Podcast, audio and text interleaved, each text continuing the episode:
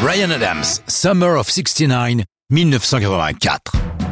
Ceux qui imaginent que le Canadien a commis avec Summer of 69 une chanson autobiographique n'ont pas regardé le calendrier. Car à l'été 69, Brian Adams n'a que 9 ans. Du coup, lorsque plus tard un fan espagnol lui dira Oh j'adore cette première phrase de la chanson I had my first real sex dream Bonne barre de rire pour Brian, la vraie première phrase étant I got my first real six string. J'ai eu ma première six cordes.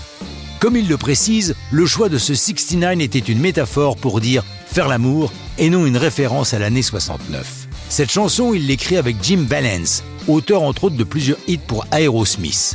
Elle est d'abord intitulée Best Days of My Life et les mots Summer of 69 n'apparaissent qu'une seule fois dans le texte. Pour cette chanson, Valence pense qu'ils ont tous les deux été, inconsciemment peut-être, influencés par Running on Empty de Jackson Brown et sa phrase In 69 I was 21, ainsi que par le titre du film Summer of 42.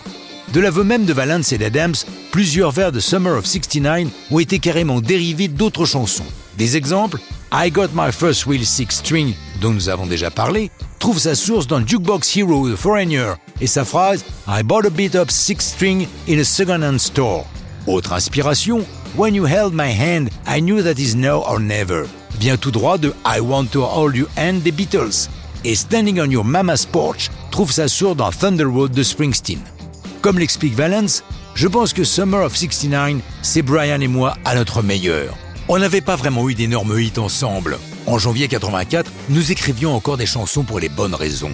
C'est-à-dire pour l'amour et le plaisir de le faire. Nous n'avions rien à prouver et encore moins rien à perdre. Nous faisions des chansons juste pour notre propre plaisir. Tout changera après l'album Reckless.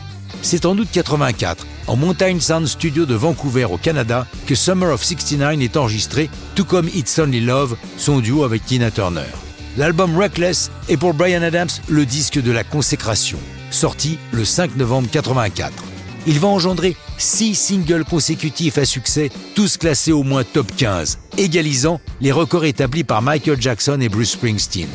Chaque nouvelle parution de single rebooste le classement de l'album qui finit par décrocher la première place des hits américains, néo-zélandais et bien sûr canadiens où il est prophète en son pays, dépassant le million d'albums vendus pour un total de 12 millions à travers le monde. Et ce n'est pas fini pour le sympathique Brian Adams, mais ça, c'est une autre histoire de rock'n'roll.